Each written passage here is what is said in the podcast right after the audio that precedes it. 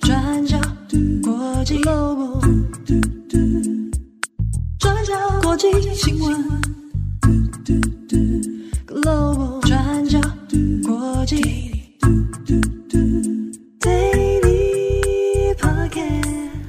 Hello，大家好，欢迎收听 UDN Global 转角国际 Daily Podcast 新闻，我是编辑惠仪，我是编辑木仪。今天是二零二三年十一月一号。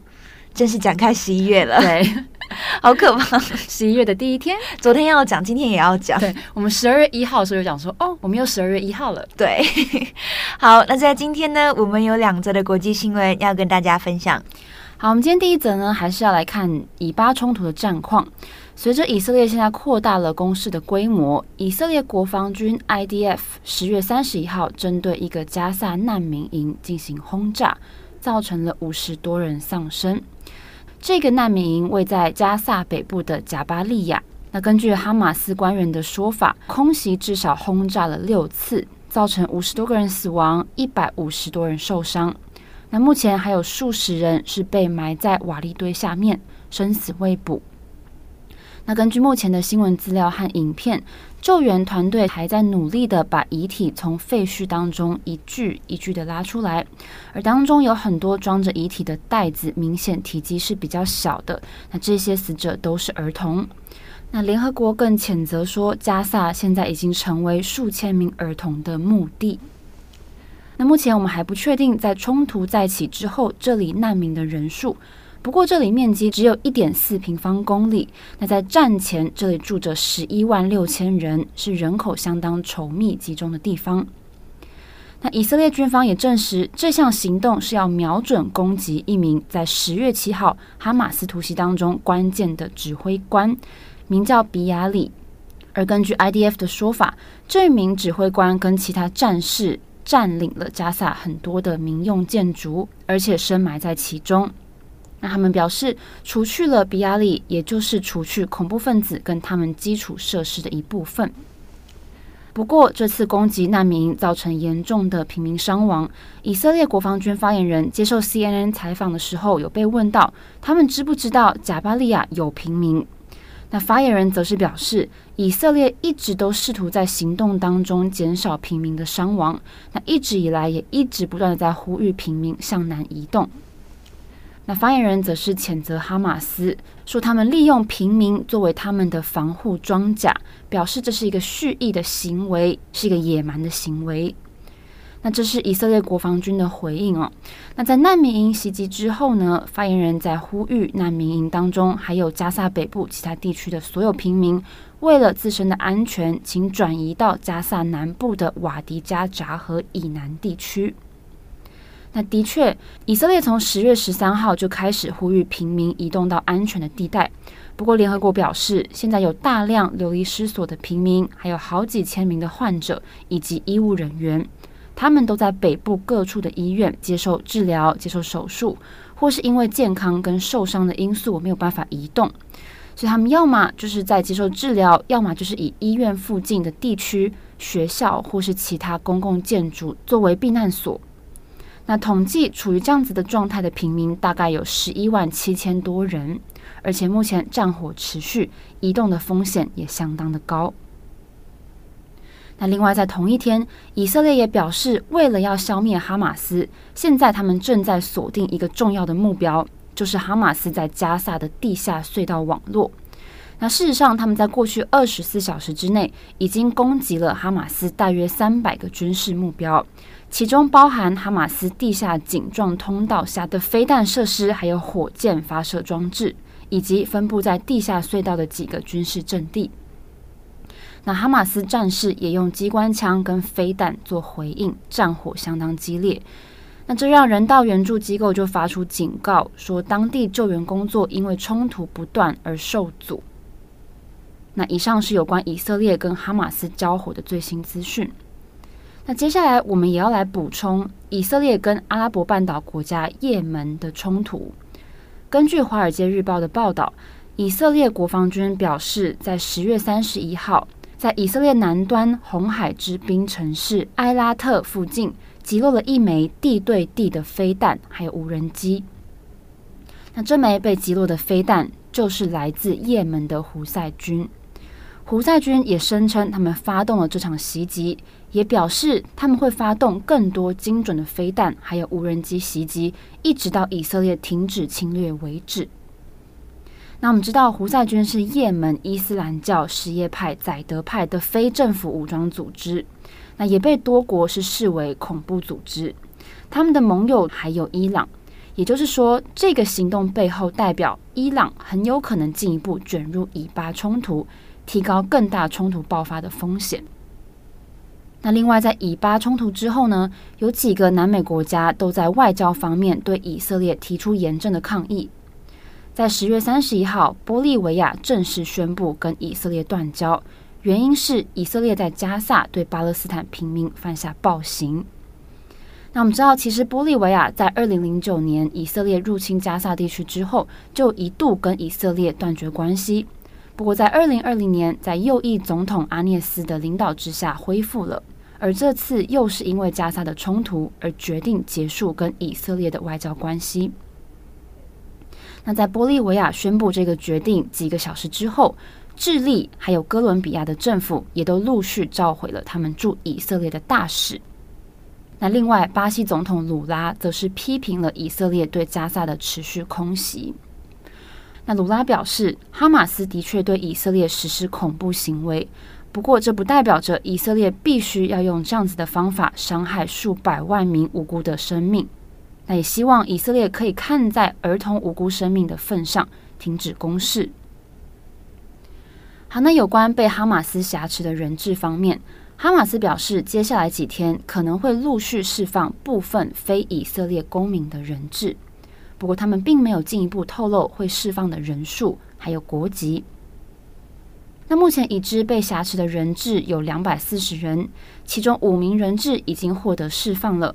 那在这五人当中，有四个人是透过外交谈判之后获释，那另外一个人则是在以色列国防军发动军事行动当中救出。好，那以上是目前有关以色列跟哈马斯冲突的最新消息更新。那有关这场冲突，其实我们可以看到，现在除了讨论战况、讨论人道救援、人质营救，还有多国谈判斡旋的新闻之外，各大外媒也都陆续出现了更多议题的切角。那转角国际最近也陆续出了一些文章哦，像是回应读者在询问说：“诶，那如果以巴战火升级了，对于全球的经济会有什么影响？”那我们在昨天十月三十一号也有出了一篇文章，是在讨论全球油价跟粮食方面，如果出现双重能源冲击，那会有怎么样的经济风险呢？还有现在加萨遭到高度的封锁。那在这种情况之下，负责统计死伤人数的加萨卫生部，他们的可信度其实也备受质疑。那到底加萨卫生部的数据可不可信？以及在这种混乱的状态之下，他们又是怎么来统计死伤人数的？这些问题我们都有在文章当中分析，跟大家分享，欢迎大家参考。好，今天的第二则，我们来讲孟加拉近期的两场示威，那分别是成衣厂工人的示威以及反政府示威。那我们一个一个来看。那首先是成衣厂工人的示威。那综合报道，成千上万的孟加拉成衣工厂工人在十月三十一号星期二的时候展开罢工行动，那要求获得合理的工资。那法新社指出，目前抗议行动已经造成一到两人死亡。那罢工发起的地点聚集在孟加拉的两个地区。那第一个是位于首都达卡附近的郊区阿苏里亚，那以及孟加拉当地最大的工业城市加奇坡。那根据估计，好几十家工厂的工人就集结起来抗议。那官方估计的示威者人数大概是十七万人。但是呢，成衣厂工会主席估计至少是有十万名示威者上街抗议。那目前我们没有办法证实实际的人数。那不过呢，这些示威者就集结起来发起罢工。那他们封锁道路、砸坏工厂，那要求有关单位正视，那并且给予他们合理的薪资待遇。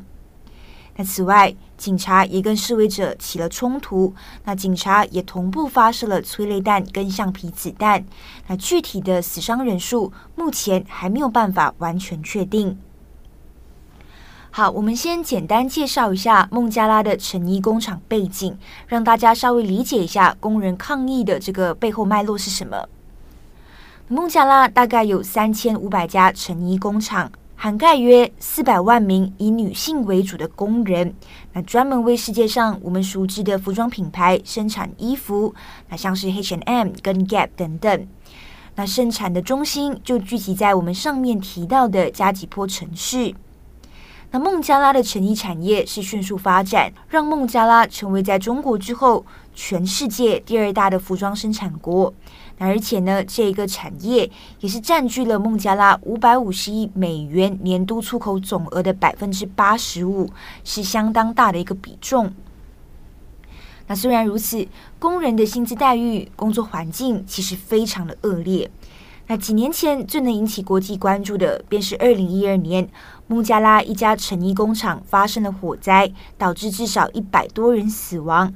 那随后呢，才揭露出这些生产大牌服装的工厂，他们的消防安全准备措施是极度不足的，而且呢，还有违反消防法规的这个行为，也就代表说，在某种程度上，那这些工人是被暴露在具有高风险的环境底下工作。那接着呢，在二零一三年，孟加拉还发生了大楼倒塌的悲剧。那这栋倒塌的大楼。当时候具有好几家独立的服装工厂，那这个倒塌事故呢，也就造成了至少一千一百多人死亡。那接连的悲剧也才开始让这些知名的服装品牌正视问题。那像是成立了安全的监督组织，严格检查工厂。那以及呢，全世界也开始关注到这些成衣厂工人的处境。那这些成衣厂工人，他们的薪资待遇非常的低。那以这次罢工上街抗议的成衣厂工人来说，他们的最低月薪只有七十五美元，那换算成新台币大概两千五百元，那这是月薪，不是日薪哦。那所以呢，这些工人时常是需要透过加班的方式来赚取更多的金钱。那其实在这之前，工会也有提出一个要求，也就是说，希望可以加薪到至少两百零八美元，那但是被拒绝了。那相关单位呢，只愿意把月薪提高到九十美元，所以到最后在谈不成的情况下，工人们才决定展开罢工抗议。那在这之中，我们其实也需要把疫情的因素考量进去。那这些工人在当时候也是受到了许多的剥削。那疫情期间，其实也导致一些服装品牌关闭嘛，所以当时候服装品牌也就取消了现有的订单，那自然也就会影响到孟加拉成千上万的工人。有些工厂在疫情封锁期间关闭，那因为订单取消了，所以他们就要求这些工人回家。但问题就在于，这些工厂不愿意支付之前的薪水，工人们抗议也不一定有效。那虽然现在是已经走出疫情了，那订单量可能也已经恢复了，那但是呢，现在面临的问题是物价不断上涨，包括房租也在飙升，但是这些工人们的薪资却维持不变，所以呢，这几年来工人们其实都饱受极大的生活压力哦。那例如，其中一位在这一次抗议的工人就表示，那物价不断的上涨，那薪资却没有上涨，这对维持一个家庭来说非常不容易。那尤其呢是有孩子的家庭。好，那以上大概是成衣厂工人罢工的后续进度。那与此同时呢，我们也要更新孟加拉的反政府示威。你在十月二十八号，估计约有十万名的示威者在孟加拉的首都打卡。抗议，那要求现任总理哈希娜下台，并且也跟警方发生了暴力冲突，估计至少有上百人受伤，两人死亡。那在示威活动之后，主要的在野领袖也因此遭到了逮捕。那这场示威活动呢，主要是跟来临的选举有关。那孟加拉预计要在明年二零二四年的一月底举行大选。那现任的总理哈希娜是在二零零九年上台，那至今已经执政孟加拉大概十五年的时间。那她是孟加拉开国领袖的女儿。虽然呢，在哈希娜的领导之下，孟加拉国内的经济确实是迅速成长的，但是同时却也面临通货膨胀的问题，那以及他的政府也被指控贪污腐败，而且是渐渐走上集权之路。那同时呢，也有侵犯人权、镇压言论自由等等的问题。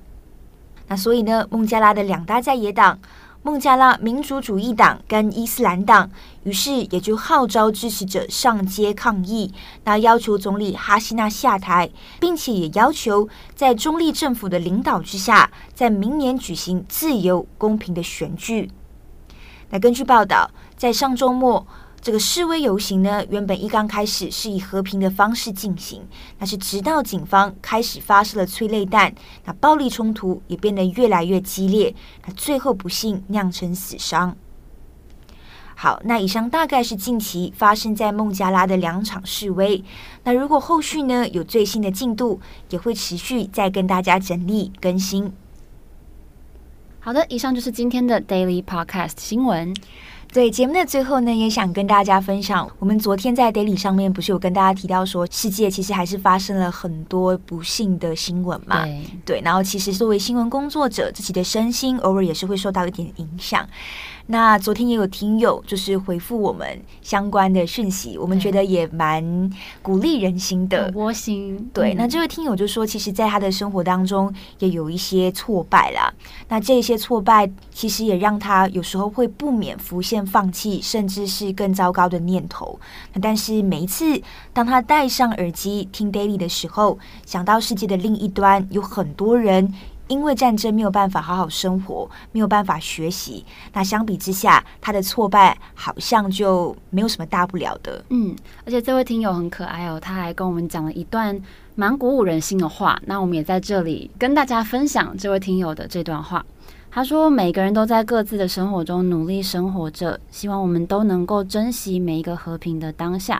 那如果感到压力或是忧郁的话，也要寻求正确管道求助。”所以呢，我们也要在这边祝福这位听友，就是我们一起加油。对，那如果生活中呢遇到不顺心的事情，我们都可以就是一起度过这个难关。对，我们陪伴你。好，以上一样祝福大家有一个美好的星期三。那十一月接下来都会很美好。嗯，我是编辑木姨，我是编辑慧姨，我们明天再见喽，拜拜，拜拜。转角国际，转角国际新闻